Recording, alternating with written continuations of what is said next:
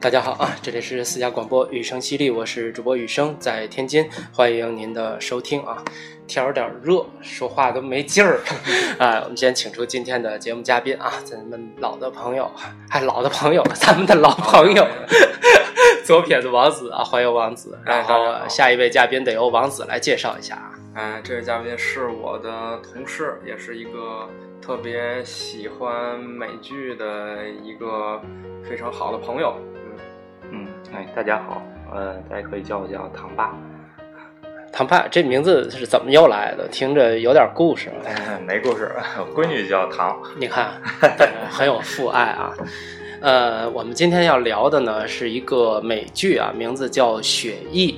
这《血疫》呢，大概是说的埃博拉病毒的事儿啊。对，我们先来请二位谁来聊聊这个埃博拉病毒吧，然后大概的一个粗线条的事儿，然后咱们再聊聊这部电视剧，好吧？嗯呃，我来说说这块儿吧。哎，这个埃博拉病毒呢，是迄今为止就是给我感觉，呃，一个比较恐怖的一个病毒。嗯嗯嗯，大概是一九七几年人类发现的。嗯嗯，最开始发现呢是美国的科学家在非洲。嗯，那么呢，但是到现在为止，我们也没有能够把这个病毒呢完全的攻破。嗯，到现在为止，我们也没有一个特别行之有效的对这个病毒的治疗的方法。嗯，也就是说，这是一个我们真身边真实存在的疫情。对。然后根据这个它的恐怖的现实情况改编的一个电视剧啊，美剧。对。啊，王子这个特别想录这期节目的原因是什么？嗯，就是也是跟那个唐爸，就是工作之余吧，就是相互交流了一下，嗯，就是想到了一个什么主题呢？就是这个埃博拉病毒，虽然它离咱们很远，嗯，呃，咱们其实也并没有接触过这个东西，但是呢，咱们中国呢发生过非典的这个疫情，嗯，所以一下就联系上了。嗯，咱们也可以回忆回忆，就是那个时候咱们是怎么过来的。这具体的疫情的发源和它的病因表现不一样，但它的这个性质。对于整个人类来说是一样的啊，都是有很大的危害的。呃，埃博拉好像比非典还要更严重一个级别，是吧？对，对，它在国际上定义是第四级，四级别啊，非典是第三级。所以，呃，对这个没有太多概念的朋友呢，可以想象一下非典当时对我们的影响，然后再往上再加一层，嗯，就是这埃博拉对人类的这个，特别是对非洲朋友的一些影响。对，大概是这样一个原因。那它的病源是从非洲发起的啊。呃，咱们现代医学或者说现代这个医疗系统，呃，发现它呢，大概是七十年代末八十年代初。对啊，这几年时有时无。特别是咱们录音准备这个节目的这个时候啊，世界卫生组织又刚刚宣布了，从这个一八年去年八月份开始的这波新的非洲的疫情，呈现一个非常严重的上升的趋势。是这波爆发可能是最近几次爆发相当严重的一个。呃，一次吧，啊，我简单看了一下这次的介绍，好像是有两万多人感染，已经死亡一千多人了，对，这个死亡率就不小了，很高了。而且他统计的是已经死亡的，对，呃，这个这种疫情对人类生命的危险，是你感染上它，很大的可能性就已经会代表着你生命的逝去了，嗯。对，所以统计只统计到已经逝去的，并不能说明它的实际的死亡率哈。对，那我们来简单的聊聊剧情，然后一会儿咱们再引申到现实生活中吧，好吧？这个剧呢，我看了到前两集的时候，特别是前半集的时候，我有点看不下去，真的，我就想干脆就就来替你们操作，然后你们录就得了，就是太现实、太恶心了，然后太残酷了。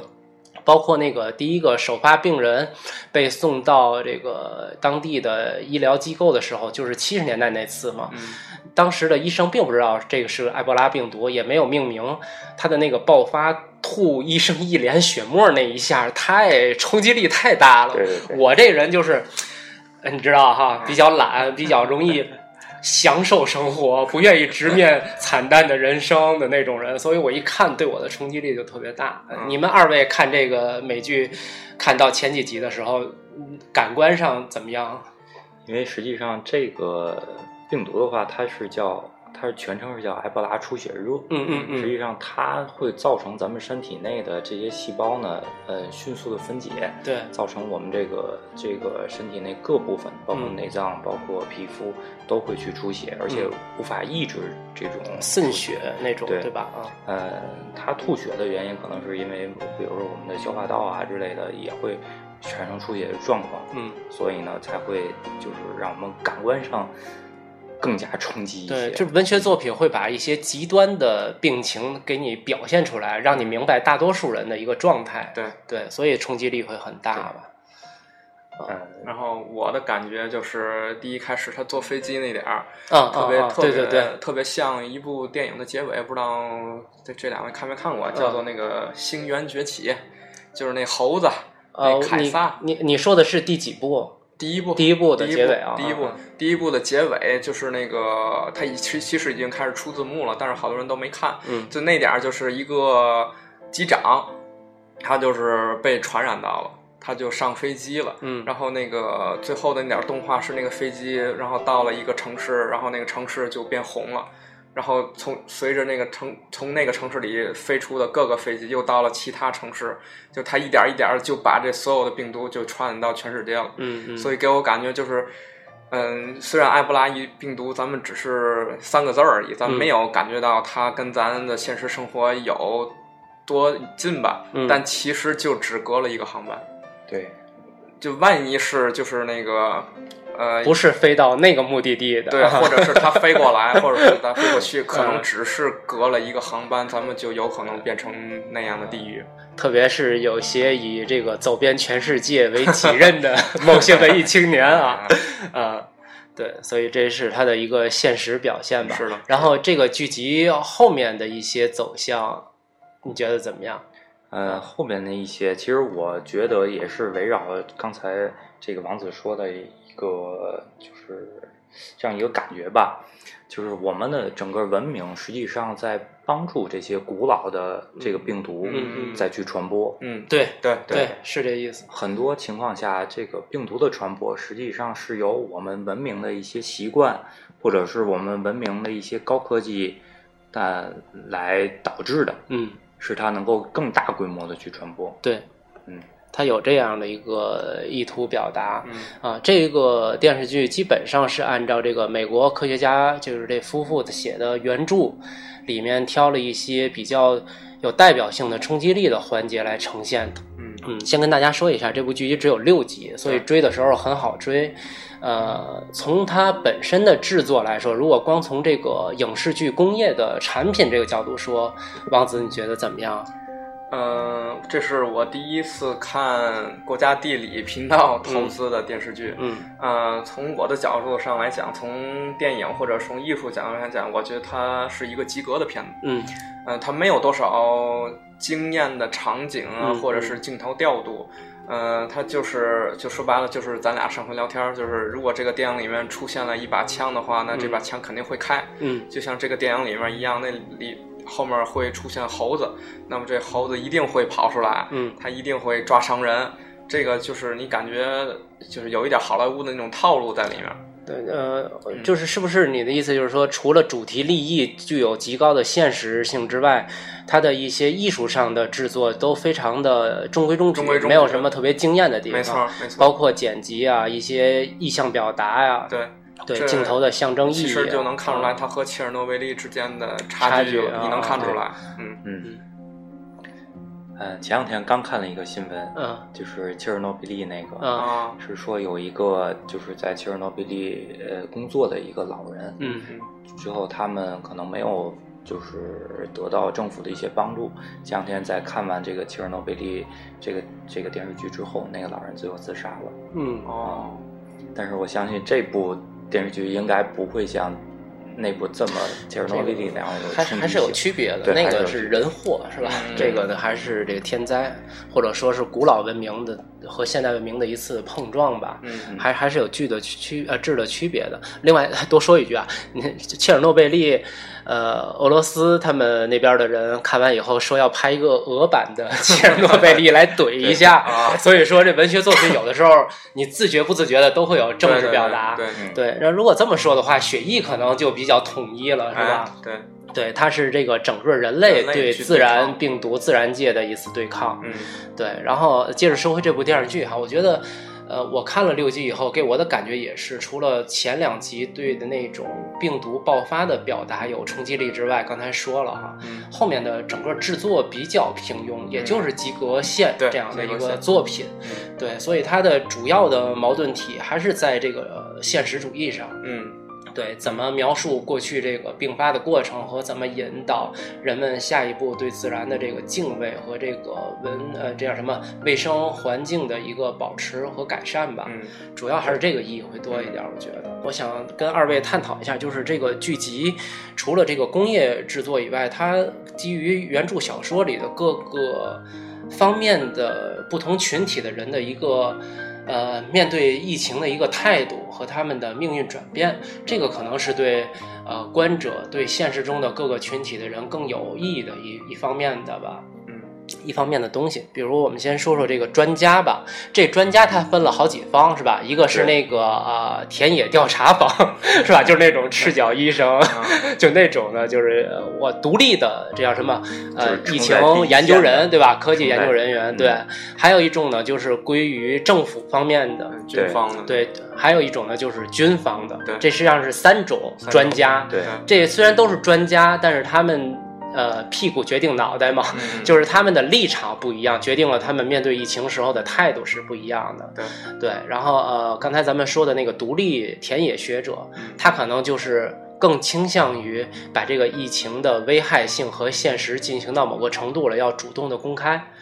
对吧？让所有人知道，然后要采取斩钉截铁的方式来面对它。该隔离就马上隔离，无论多少人接触到了，这个扩散源一定要最大范围的圈住。对对，然后那个典型的科学家，对二二位可以随时说啊，因为我知道的比你们知道的要少啊，嗯咱们就更多的来聊这事儿。属于那种典型的嗯科学家，就是那种学究型的那种，就是集中力都在科学本身，并没有别的顾虑。对他要做的一件事就是，我就想把这件事情研究明白。对，那个，或者说他更了解这个病毒，哎，对，他知道这个病毒一旦泄露出去之后，它会造成的影响范围有多大，它会造成的严重后果哎。你这句话启发我了，就是呃，表面上独立的这种呃，咱们说什么科学家也好，还是什么文学家、作家都好啊，只要他是独立的，看似一个人，但实际上他的思维是站在整个人类的这个角度上的。嗯，对，他并不是站在某一个个立场对某一个利益集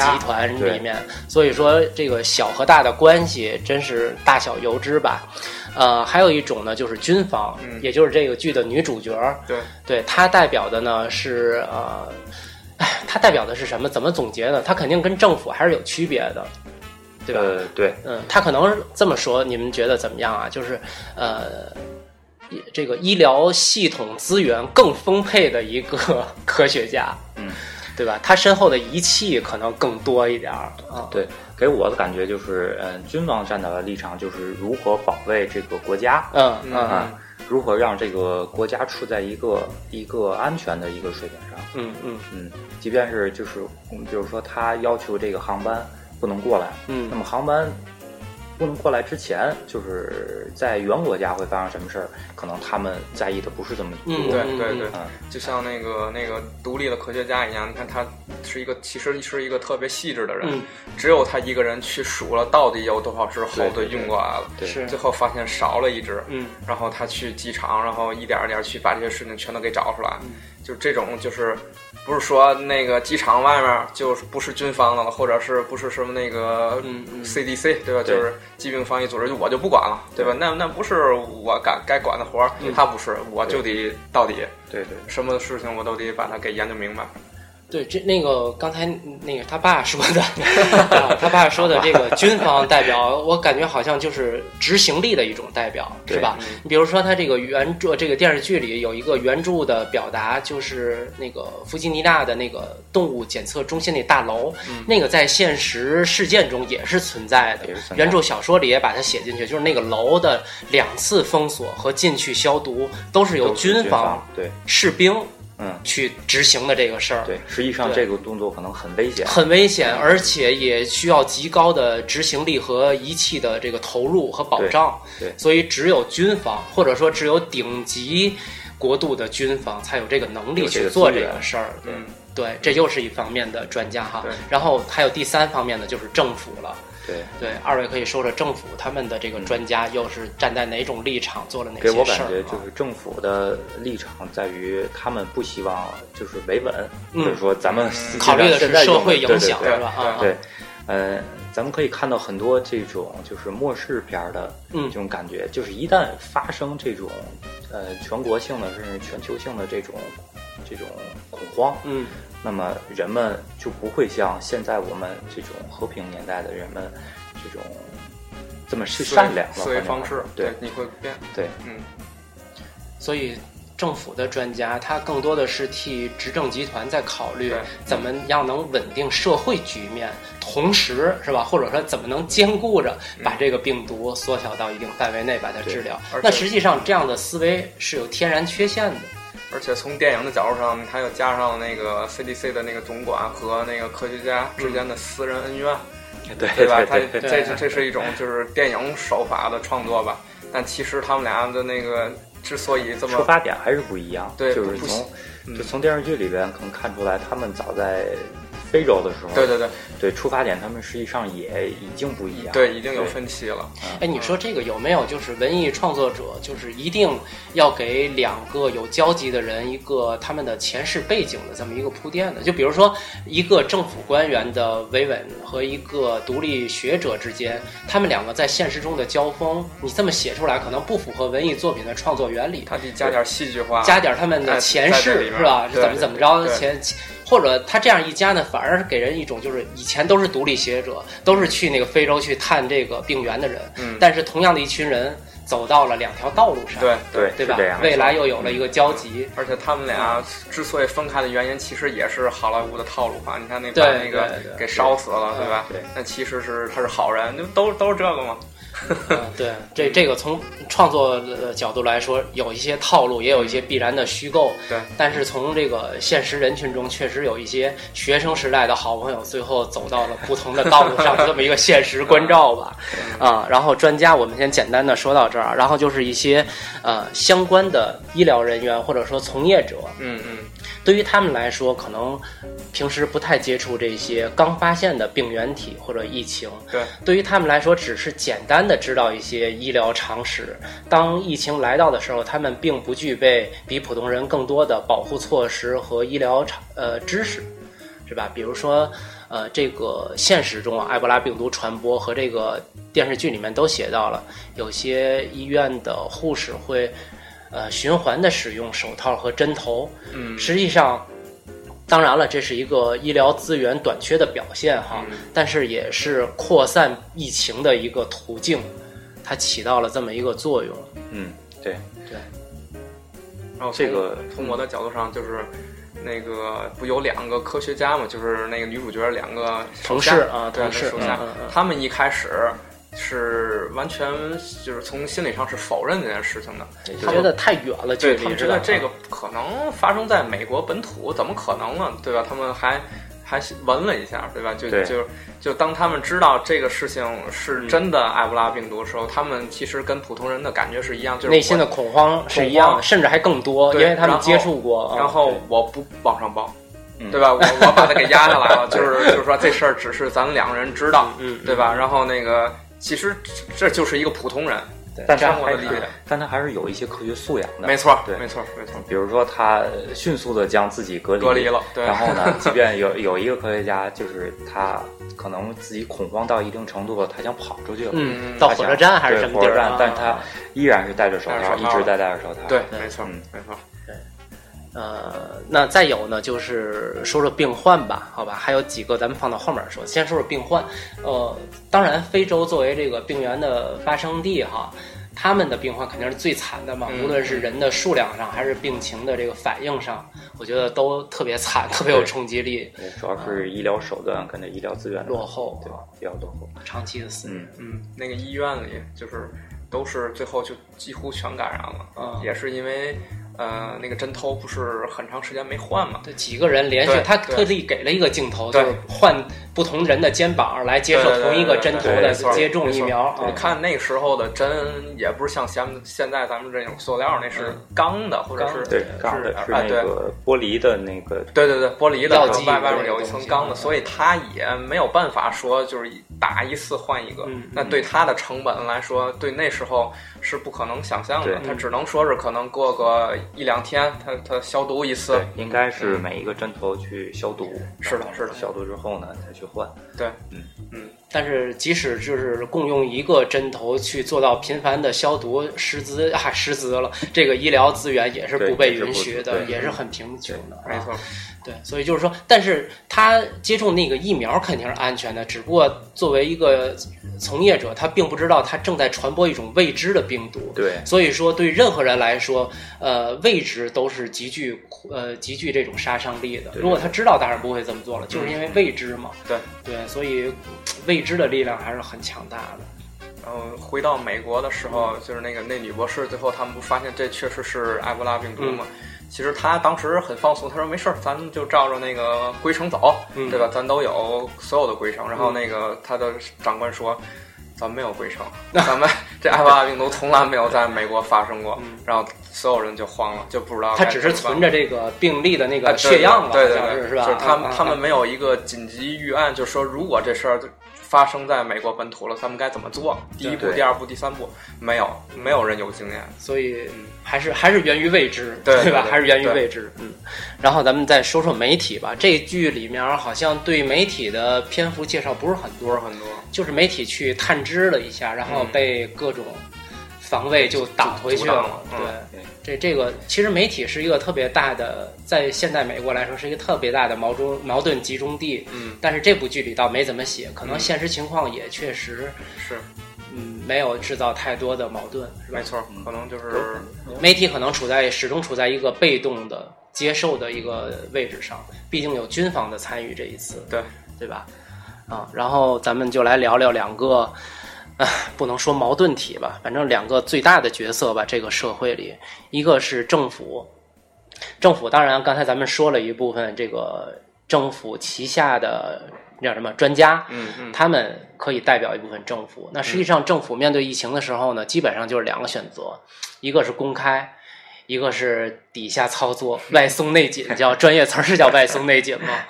对，这部剧里面，它政府涉及的多吗？反馈？呃，反应他们有一场戏是疾病控制中心，还有军方，还有那些所有的政客一起开会嘛。嗯他们就说到底要不要公开这个事件？嗯其实政府更多考虑的第一个是民众的恐慌度，嗯第二个是各个政府机构之间的协调，嗯对？不是说那个你想调哪个资源就能调哪个资源。对对，嗯、还有，呃，主要就是，呃，这些政府之间的协调工作，这是最难的，因为你跨部门了嘛，嗯你得把责任划清。嗯嗯、还有，我觉得最重要就是恐恐怖度，恐怖度。嗯呃，尤其 CDC 说，如果你要把这个这个东西你要呃扩散出去的话，嗯，你你就先别说那些去超市里抢东西的人吧，嗯就是，呃，人们会一瞬间逃离这个华盛顿，嗯那个交通、呃资源、医疗所有的这些事情你都得要考虑，嗯。然后他们就决定把这事情给压下来了。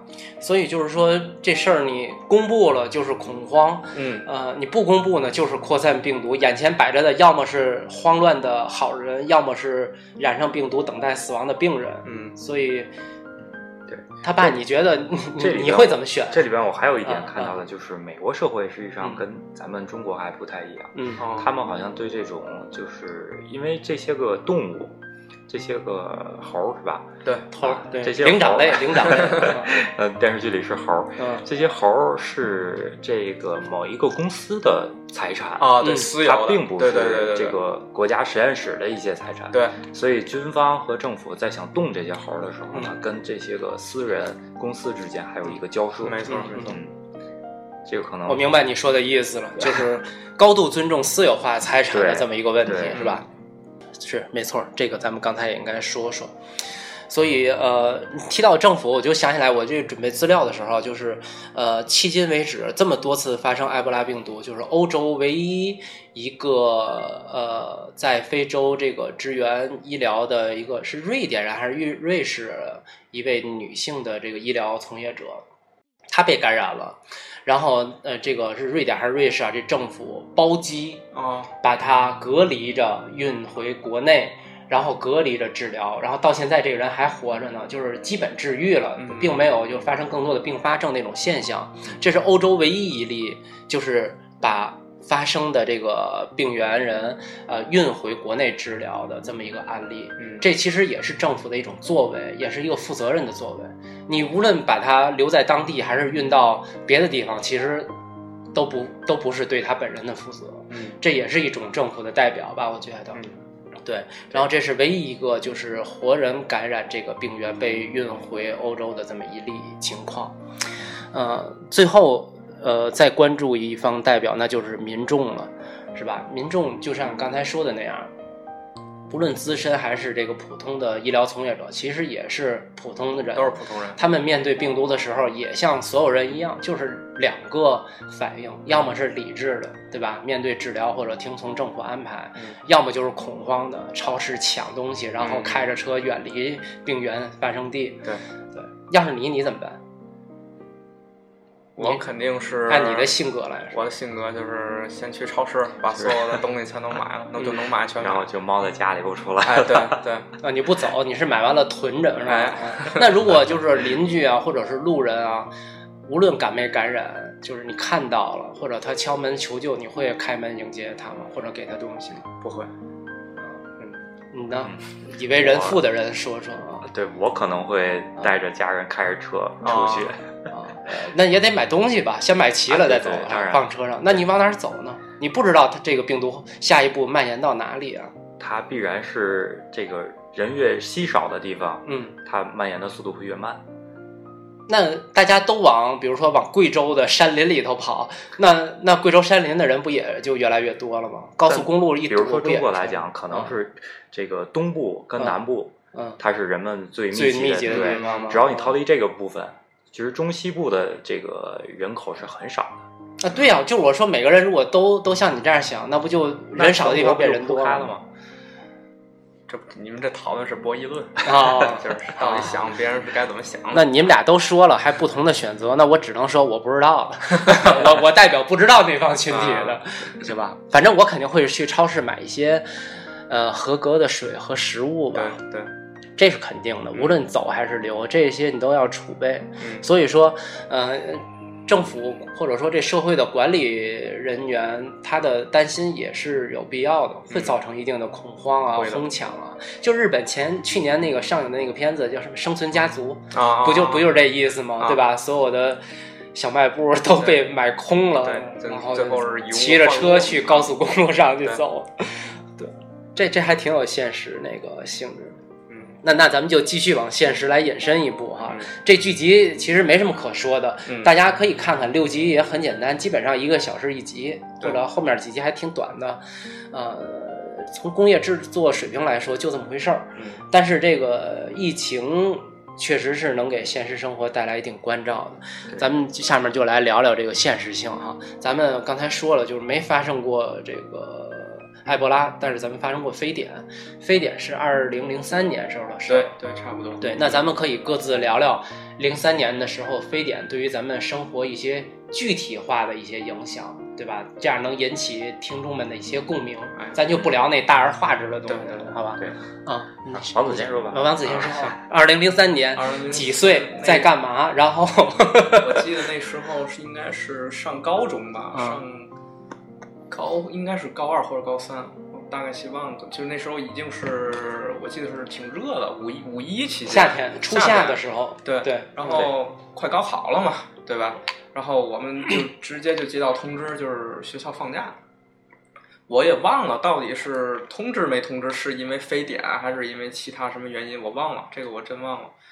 呃，我那个时候就是在家，其实也不复习，就是玩打游戏，玩游戏。那时候他们才刚摆脱那个拨号上网，在那时候叫 ADSL，对对吧？号五百一十二 KB，对，还是没没错没错，对，还是 KB，还得跟固定电话捆绑。对对对对，我记得那时候玩的是那个石器时代。你你别看我，我不懂游戏，我我我就跑跑卡丁车是我最后一个玩的。那时候还是网游回合制，呃，然后那个时候我也是跟那个前几天吧，跟我一个特别好的一高中同学，然后他移民加拿大了，然后我就问问他到就是他那时候就有什么印象，他说那时候好像超市的所有的盐全都哄抢一空，还有。啊，还有有的是，如果是这个家他能买到醋或者是醋精的话，那肯定是认识人，才能买到这种东西，就消毒用的。实际上证明是没有用，对，实际上没有，就是有点什么事儿，咱们社会上就传各种免疫方式，对对对，就是心理安慰嘛，嗯，对吧？然后还有一个就是，呃，从那时候开始，咱们的那个航空。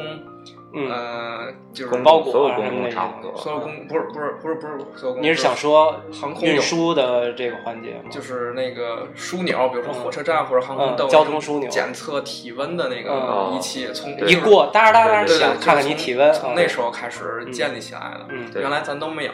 对，嗯，还有那个时候。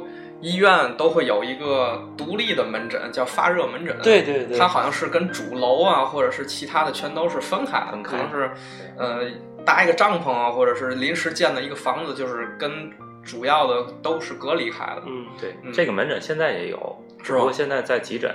哦，嗯。那说明这个机制是建立下来、保留下来了。对，就是刚才您说的这个，就是他们对于面对埃博拉的时候没有一个完善的机制。对，现在这个机制建立起来，那么这个机制我们就就延续下来了。对。然后我那同学他不是在加拿大嘛，嗯，然后他就跟他跟我讲，就是说那时候非典的时候，啊，有一部分病毒是运到加拿大，有一个叫做什么疾病控制中心。他说：“就是就跟咱看那个美剧《血疫》一样，就是有一个保险箱里面就搁着各种各样的就是那些病毒。嗯，他说这个地方好像是在还是在一个市中心里，但是呢，它是在地下啊，地下的一个也不多少层。他他说为什么要建在地下呢？是因为这个地下这个岩层啊是一块整大整个的岩石。嗯。”凿出来的一个空间去做这个实验室，不会被大规模扩散是吧？不会被什么地震啊，或者是什么其他这种自然灾害去影响，哎，影响它，把它再扩散出来。这个都是他他跟我说的，这咱都不知道。嗯，确实。哎，你你到底是高二还是高三？哎，我其实特想问问那年高考的人的一些境遇。我好像是高三。那你那你那年高考题简单吗？不简单，那年是好像是近。那个五年来最难的一次是吧？嗯，我那次没考好，然后我又复读了一次。啊啊！好像这故事掐了不播。啊。然后他爸，你觉得那阵儿你你？我应该是在大二。嗯。哎呦，那咱俩是一级是吧？啊，你你是二零零一级吗？大学？对。那咱俩一级。哦，太好了。嗯嗯，你说你说。呃，当时就是给我的印象，第一个印象就是大家疯传。可能学校里边有人感染了。哪个学校？你大学？天津工大啊。那好，一会儿我说一外地大学，咱俩这就岔开了。就是还好，就是天津工大是在这个当时是在河东这个院儿。这院儿的话呢，是在七中对面那儿。对，我住那儿。城林庄道。因为这个院儿是在也就算市里，它在中央线以里，所以说这个防控的形势还是比较严峻的。对，我们当时听说就是有的。呃，忘了是哪个学院的了，就是有一个学院的，好像是有感染的哦。然后的话呢，迅速的，就是学校就封院了，嗯，不允许进，也不允许出。你说这个感染是已经确诊了吗？对，已经确诊了。哇，那那个班里的同学是不是都得隔离？呃，可能是。嗯嗯，然后的话呢，就是这个隔离之后呢，嗯，呃。我们当时记得就是全校的这个大型的课，嗯，比如说公这个共的那种对公共的大课，比如高数这种公共大课，阶梯都教室里上的对对，已经都停了，全免。对，这个消息是个好消息。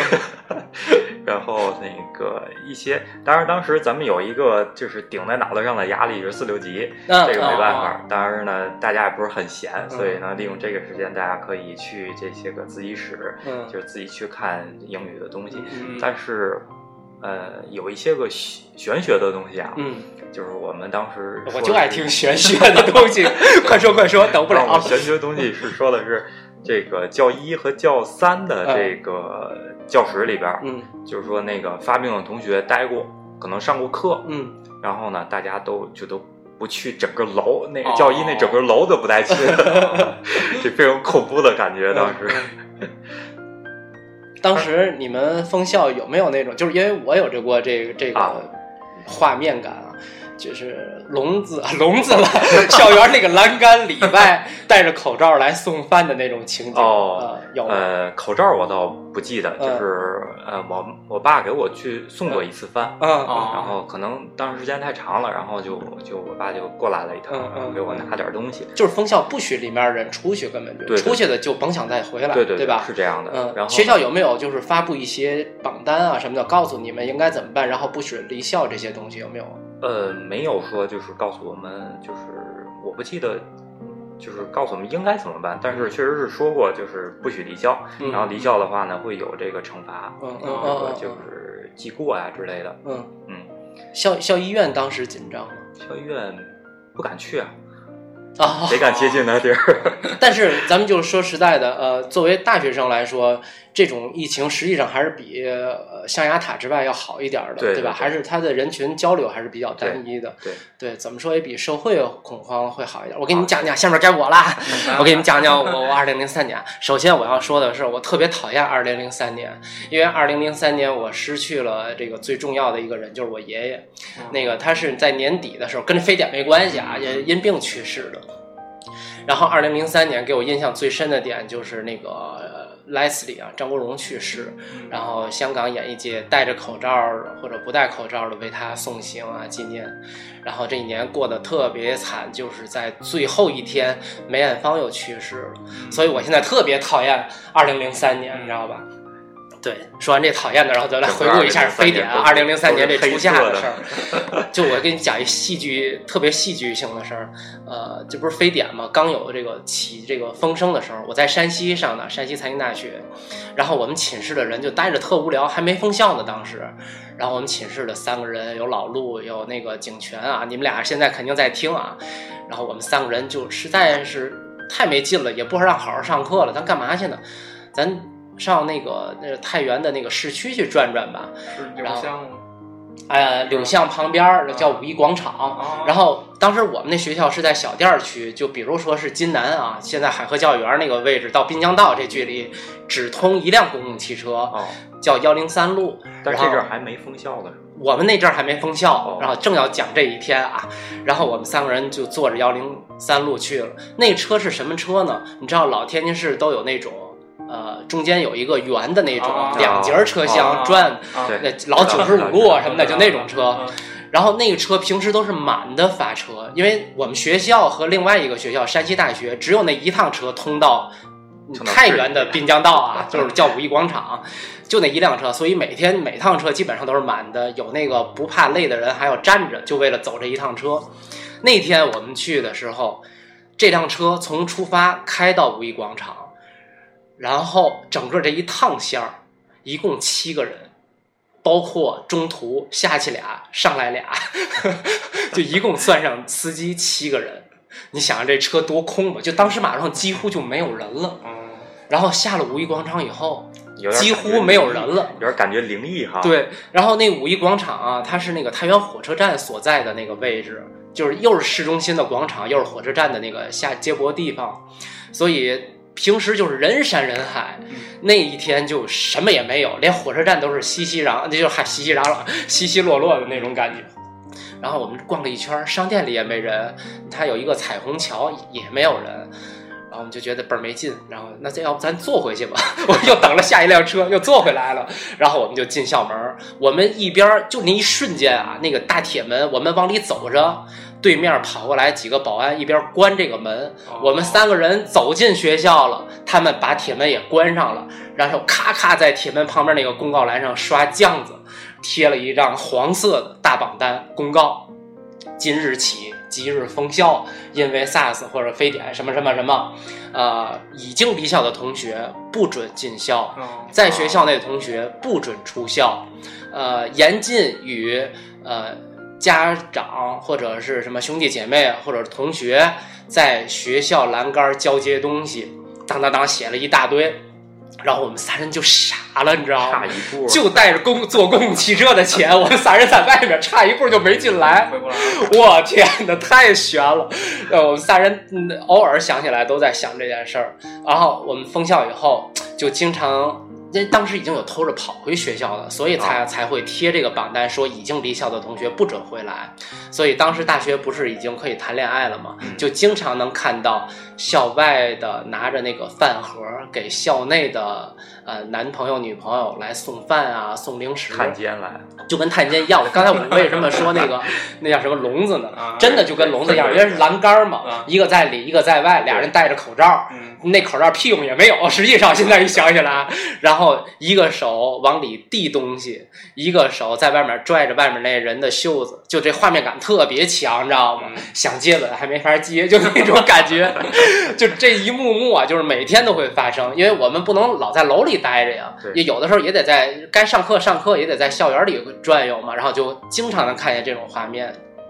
你刚才说的那个就是呃交通枢纽照每个人体温的那个东西，我们主楼里马上就立起来那个东西了。哦每天上课的时候必须要过那个门，然后那个门会有什么红外线还是什么东西、哦来测你脑门上的那个体温。哦如果有发热的就不能进。那我们学校控制的还算很好，就整个那期间，就我听说的只有一个发热的人，其实可能就是普通发烧、低烧，被校医院给隔离了，观察了几天，三天吧，大概还是几天，七天忘了，哦就没没有什么那个 SARS 的病症，然后就放出来了，就就就还好。嗯校园里面基本上就这样。然后我们那年我记得我还给我一个那个，呃我当时是在校报记者嘛，然后就是没什么新闻了。每每每周要出的那个校报都要采访嘛，好多稿件。平时就那个期间，每校报上都是文摘，全都是文摘啊。然后文艺版的文章突然就多起来了，就没有那个新闻版什么事儿了，都是文艺版中分儿啊什么的。然后我当时还就是写了，我还我还真真是发表了一篇什么东西，就是面对 SARS 应该怎么怎么样，整个的这个心路历程吧。一开始是恐慌，怎么怎么着，还有小标题，当时特别事儿，然后写豆腐块儿的文章。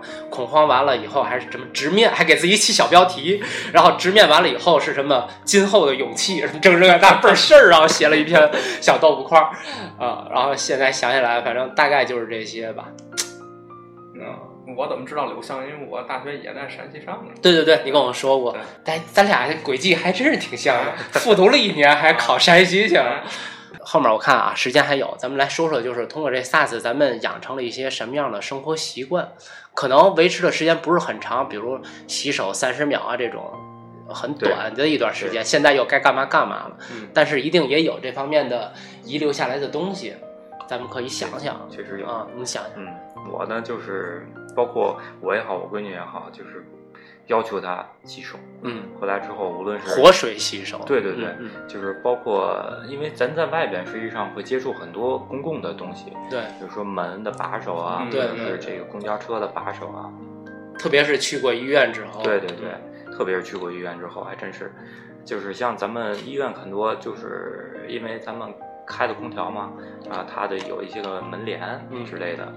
这些东西实际上我们都需要去用手去接触。对，那么接触回来之后呢，我们要要包括我们的手心啊、手背啊，包括手腕儿都要自己去洗。对，嗯，他说这个啊，我插一句，就是这个美剧里这点儿也就拍的不错，就是他把很多的东西放大了，比如就是你刚才说的公共这个，他的那个就是私营的这个动物免疫站的老板，老板对知道了这个事儿以后，不是去超市买一些必要的清洁卫生的东西嘛？对，然后他的那个眼神，就他的那个镜头带给的那个感官，嗯就是他看什么东西，在超市里面都是公用的那些接触点，嗯就会不断的放大，对，特别是找零钱的时候，他就不要零钱了，对吧？嗯他呃，超市的他拿完的东西，他怕自己有病毒，也不好好的递给结结账的那个小妹，嗯然后小妹给他找零钱，他说不要了，不要了，你拿着吧。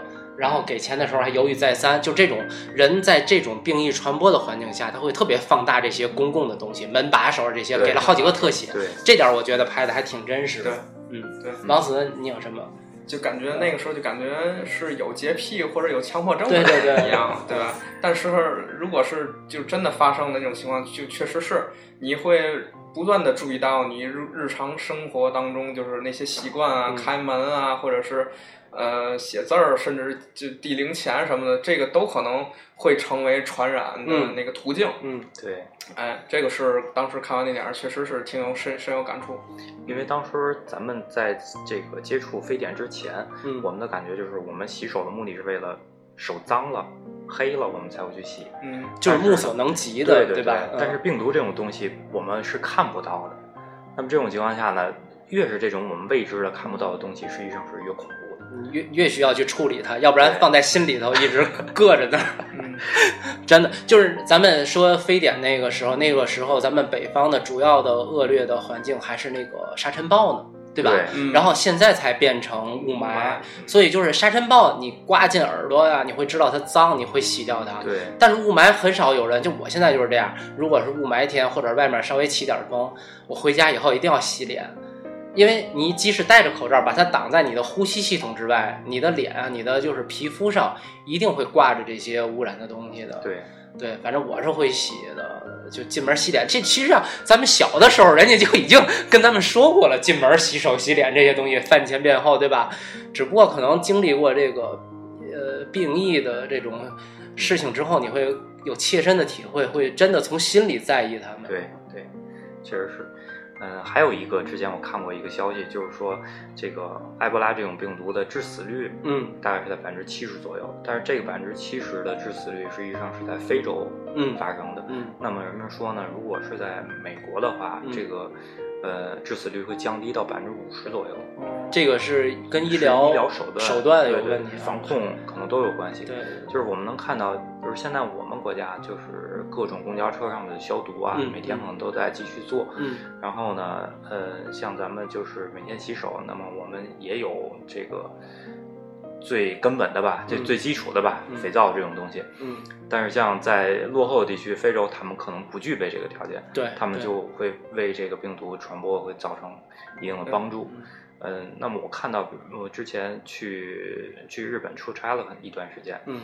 然后像日本，他们就会有一些，就是他们的，比如说门，他们是自动的，很多地方都是自动的。嗯。这样的话，他们就杜绝这种把手的传播的这种问题啊，啊。这个很好。对对对，他们而且比如说他们有一个习惯，就是说一个人我自己感冒了，嗯那么我会戴口罩戴口罩。，对，对，这点我觉得很好，这个习惯很好，就是防止不是说，呃，我戴口罩的目的是为了旁边这个人感冒了他传染我，嗯而是我不要去传染给别人主动的啊不要把这个病毒传给别人。我觉得这挺好的。其实我有一阵儿就是每年借着冬天雾霾这个茬口，我会戴很长时间的口罩，在室内就戴那种薄的，在室外可能就会换上那种日本进口的那种厚一点的。就很多人可能还不理解，其实我觉得大家应该都支持这种做法。这不是洁癖，这是一个讲卫生的一个一个一个生活习惯的这是一个真正文明理念理念，就是你文明到哪种程度了，对吧？对对，其实你说这特别好，就是因为咱们时间有限啊。最后，我想就是跟二位一块儿聊聊的，就是人和这个社会环境怎么能够真正的和谐相处，也也不是这么大题目啊，就是说你跟这个社会环境和这个疫情卫生这个方面，你怎么能够跟它就是和谐的在一起生存？不是说非得要发生一次疫情了，你去应急的去做一些事情这个，。对吧？对你像刚才你说的自动门那个，那就是政府部门你在经受过一次事件洗礼之后，你可以引发的一个机制，你可以改善的一个生活细节。对，其实这些都是你能做的，即使是面对未知，你也能做的一些事情。对，确实是。而不是疫情来了以后，你才会想，呃，别别造成社会恐慌啊，先瞒着别报，然后底下玩命的去治这些隔离的人啊，是怎么着的？与其那样的话呢，你经过这一次事情，你可以把这个受到启发的地方先做出来，对，这样可能在面对下一次未知来临的时候，你就能有效的避免一部分这个疫情的爆发和扩散了。确实，这就是经验的积累。对。这也是就是刚才咱们一开始说的，现代文明可能会帮助这个疫情扩散，但是现代文明也会呃有效的做一些提前的准备工作。对，这都是这不能说是一把刀的双刃剑吧，最起码是文明进程到一定程度应该有的样子。我是这么想的。嗯。对，那嗯，最后吧，还有一点时间哈，我把这个准备的一些资料再念给大家听一下啊。这个搜索引擎来的，也不要稿费啊。呃，刚才咱们说的那个军队封锁猴子大楼的那个事儿，是发生在一九八九年美国佛州的一个动物检测中心。那个猴子是菲律宾一个这个检测机构买的，对对，然后运到。美国的时候出现的一些问题，呃，刚才咱们说的美国夫妇呢，他们做的呃写了一本书叫《第四级病毒》，说的就是以埃博拉为代表的一些呃第四级，相当于比较高等级的这种病毒的一些最高等级的一些病毒的科普知识的书。有兴趣的朋友可以这个读读啊，买来读一下。呃，到现在为止呢，从一九七六年开始，是从苏丹。爆发的第一例埃博拉病毒，到现在呢，呃，有五种埃博拉病毒在这个世界上已经被呃发现了。对，每一种的死亡率都在百分之五十以上，甚至有的是百分之九十。所以大家一定要重视这个问题，不是说重视埃博拉，是重视这个它这个咱们不知道的这些异菌的爆发和存在。对对。埃博拉呢，就是因为人们捕猎猴子和黑猩猩这些灵长类动物，包括还有蝙蝠，才会感染到人身上的。这就又牵扯到刚才咱们说的人和动物相处，包括非典的时候，不是我不知道有没有被证实啊？就是说是因为某个地方人吃野生动物，果子狸啊还是什么的？果子狸，我当时听说是果子狸，是吧？你不管是不是谣传吧，但是人和动物，你能不能够就是理性的？共存，这实际上是人类大部分面临疫情的一个发源的一个方向，或者说病源吧。对，所以这个理念，我觉得还是应该建立的，就是你不要随意的去处置动物，动物也是自然界的一部分，大自然会报复你的，对吧？对啊。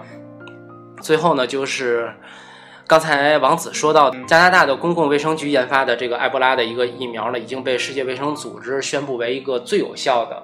控制和治疗的疫苗了，呃，所以他们现在也是在往这个刚果金去调派这些疫苗，但是因为资金短缺吧，这个还差很远，这个量和资金支持都差很远。啊，这点我有点想说的，就是之前我看到一消息说，嗯，呃，咱们国家研制的这个埃博拉的疫苗呢，已经进入了人体实验阶段。哦哦哦。啊，然后就是比起这个美国和加拿大的这种疫苗来讲呢。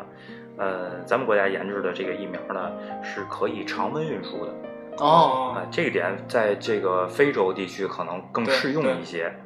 嗯，对，所以，啊，所以世界上其实优秀的科学家、科研成果，嗯，不是少数的，对对吧？各国有各村有各村的高招，关键还是治疗之后的一个呃机制的建立和贯彻，以及一些预防措施的长效有效的坚持。对。其实这个更重要，比你这个事儿来到眼巴前儿以后要做的事儿可能更重要一些。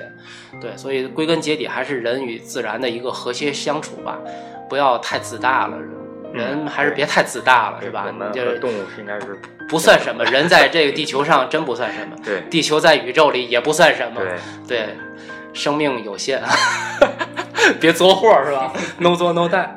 行，那我们今天的节目也差不多了啊啊！埃博拉呢是以这个它这个第一次爆发这个病毒，当地非洲一条非常美丽的小河命名的，有一条河叫埃博拉是吧？或者也有一种翻译叫伊博拉，非常美丽的一条小河，命名了一个至今为止最高等级病毒的名字。嗯，嗯，好吧，自己想去吧。